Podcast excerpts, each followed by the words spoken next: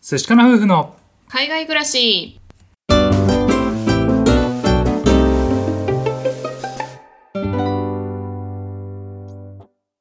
こんにちは寿司かな夫婦のカンナですあつしですこのチャンネルでは私たち夫婦のこと海外生活のことについて2人で配信していますはいいつも聞いてくださってありがとうございますありがとうございます私たち夫婦はですね妊活を始めて5年目そして不妊治療を始めて2年目の夫婦なんですけれどもラジオを通してこのように発信をしておりますはい今日は妊活のお話ですはいはい先月ですね第3回目の移植を行ってきましたってはいいう放送をしたと思うんですけれども、うんまあ今回はその結果のお話をしようかと思います。はい結果ですはい、結果なんですけれども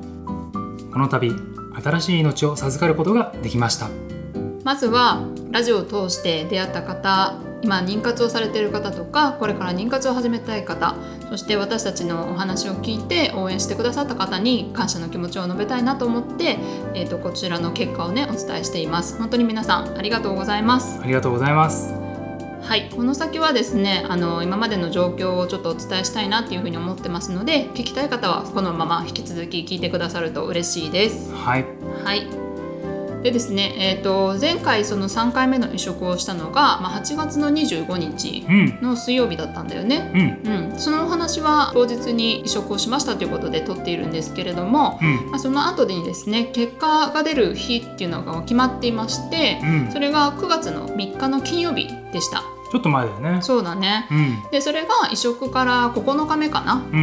ん、血液検査で、えー、と診断をしてもらうっていうことでその日にあの朝一血液検査を受けに行ってね、うんうん、で検査結果を待ってたんですけれども、うんなんかこっちは直接病院に行くとかじゃなくて、う電話で連絡待ちみたいなねそうそうそう感じなんだよね。うんそう前回行ってたクリニックも同じだったんだよね。うんそう血液検査を自分で受けに行って、うん検査結果が出次第向こうから連絡来るっていう状況で、うんその時も電話連絡でで今回新しいクリニックで初めての移植だったから、うんどういう風に来るのか分かんなかったんだよね。そうそうそうメールかなとか何時に来るのかなとか、うん電話なのかなとかうんでまあ大体その朝一に受けたら午後くらいには検査結果出るっていうのは知っていたので、うまあ、午後になってからね本当にもう緊張ずっとしててう、んもうそわそわしてて、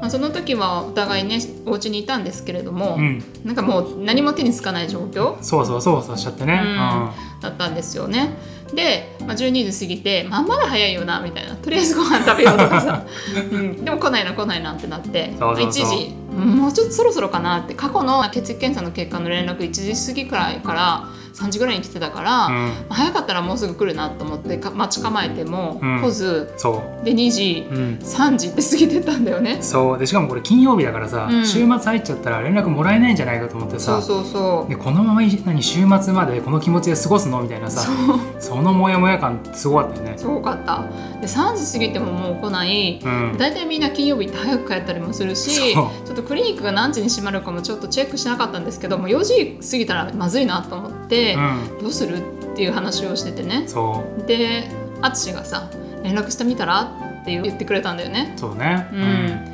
私もう勇気なくってうん聞くうん、怖いじゃない、まあねうん、でそれででももう待ちきれないしこのまま持ち越したくなかったから、うんメールで問い合わせをしました。はいはい、でそしたら10分ぐらいしたらもうすぐ電話来たんだよね、そうあっという間だったねうん、あっという間でしたで連絡来たんですけれども、まあ、うんその時2人とも同じ空間にいてう、んで電話出てう、んでもうすぐ結果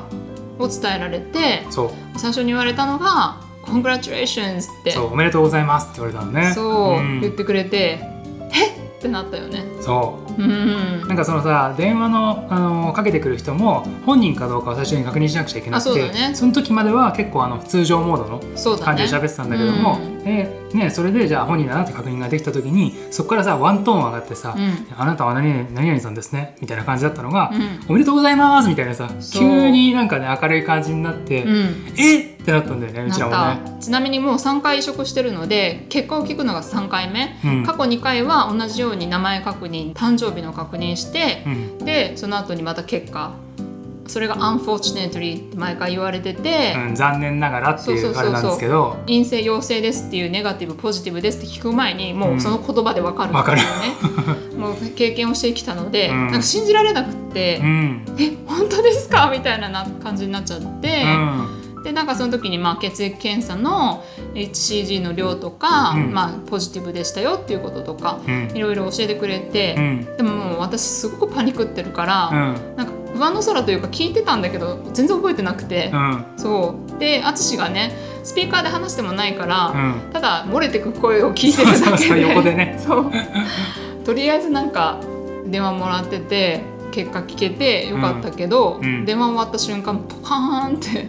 えーみたいなうん感じになってそうだねカンナはそんな感じだったねううんんなんか俺はその漏れ聞こえてくるうん感じとカンナのリアクションを見ててうん妊娠したやつだこれみたいなうんこれかみたいなそうだうね、ん、でカンナはさぼーっとしてるって話してたんだけど途中でさあの電話しながらカンナが感極まってるのが見えてうんそこで俺すごいもうグッときちゃって さあの何にも話聞いてないのに 一人で感動しちゃってさ そうまあでもこれは初めてね検査結果を聞くときにいつも私一人だったんだよね、うん、うん、そうねそう淳が仕事の日平日にしかこう連絡もらえないので、うん過去2回は自分だけでこう陰性ですっていうのを受け止めたりとか、うんまあ、その後すぐ連絡はしたけど、うんこう一緒に聞くっていうことが初めてだったし、そうだね、ねその結果がポジティブだったので本当になんかもうすごい瞬間だったなっていうふうに思うよね。ねうえ、んなんかもう本当に抱き合って喜ぶってさ、うん言うけどさ本当に抱き合って喜んだもんねそうだね まあこうやって思い出して話してるとなんかまた感極まるし、その緊張感が思い出しちゃうんですけれども、うんまあ、それがあの私たちが検査結果を聞いた初めての時うんでした。はうん、でですねあのクリニックの流れとしてもう一度血液検査をしましょうっていうのがあって、うんまあ、その日が金曜日だったので次の週の月曜日にもう一度血液検査をしてくださいっていう指示がありました。いうんでそれで何をチェックするかっていうと、まあ、そのきちんとあの妊娠が継続できてるか、うんその HCG っていう量を確認するんですけれども、うまんあ、それをチェックするうんために、まあ、2日3日空けてうんもう一度血液検査を行いました。ははい、で月曜日に受けた後はその日にまた連絡があってい、、まあ、量も増えてるとうん、そういう順こ調にいとってでると順調にいってるっていうことだったので、次は7週目になる日にスキャンをしましょうっていうことでうん、うん今度は超音波検査になります。はいはい日本だとよく聞くのはですねだいたい5週目とかに超音波検査をして体能を確認するっていう工程があるみたいなんですけれども、オーストラリアはそれが全くなくてですね、うんうんうん、あの心拍が確認できる7週目以降うんにエコーを取ることになっています。はいこれは多分あの不妊治療してる方だけではなくって基本的にオーストラリアの方はエコーが少ないって聞いてるので、うんまあ、大体、うん、その体能確認っていうのはせず、まあ、心拍確認からエコーのチェックをしていくっていう感じだと思うんですよね。うんうん、でそれが、まあ、今日だったのでうんそれが一応ね確認が取れましたのでこうやってご報告をねさせていただきました。はいはい、実際にはねまだあの安定期って言われる時にはなっていないので、うん言おうかどうしようかって話をね2人でも話をしたんですけれども、うんやっぱりね冒頭にも触れたように、ね、このラジオを通して僕たちを応援してくださった方とかねあとは一緒に頑張ろうと思ってやってくれた人とか、うんあとはねこうコメントとか温かい言葉とかもいただいていましたので、うんこの安定期まで何も言わずにあの待つっていうのも考えたんですけど、まあ、やっぱりここはね伝えた方がいいかなと思って、うんそれで今ラジオを撮っています。はい、まあ、妊娠ってなんか他の人の話を聞いてるとやっぱりどのタイミングになってもうんいつ何が起こるかわからないっそていうのがあって、早い段階だから何かが起こるとかじゃなくて別に中期後期とか、まあ、出産してもとかいろいろね壁っていうのがすごくあるみたいなので。う、うんまあ、どの段階でねお伝えするかは迷ったんですけれども、まあ、一応心拍が確認できるこの第一段階みたいな状況がうんクリアできたので、まあ、そこでお伝えしたいなっていうふうに思いました。はあとはですね私たちの希望としてまずお互いの両親にうん先に伝えたいなっていうのもあったのい、で、うんまあ、そのためにちょっと両親にも報告できるこの時期うんを選んでこのラジオでも収録をしています。ははい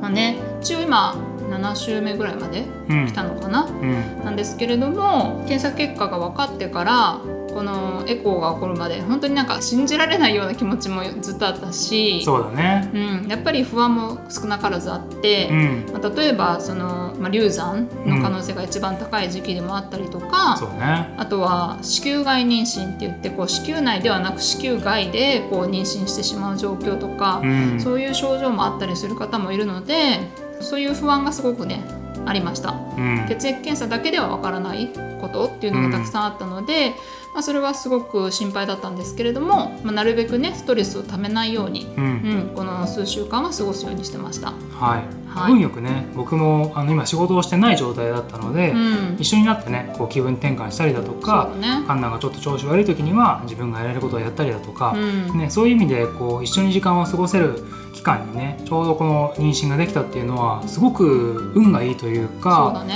ありがたかったかなと思っ本て。当にありがたいなと思いました。うんうん、やっぱりストレスってこう不妊治療にとっても大敵で、うんこう妊活してる方もねすごい悩んじゃうからストレス抱えちゃう人も多いと思うんですよ。うん私たちも実際そうだったし私たちがねにあの妊活を始めてもう5年以上経っていて、うんもう半ば諦め状態だったのが、うまんあ、なんとかねこの不妊治療で食いしばってやって、まあ、結果が出て。うん、本当にやってよかったなって思うし、うんうんでもその分こうストレスをためすぎないようにしようってずっと心がけてたので、まあこの妊娠生活もなるべくねストレスためないようにやってきました。うんう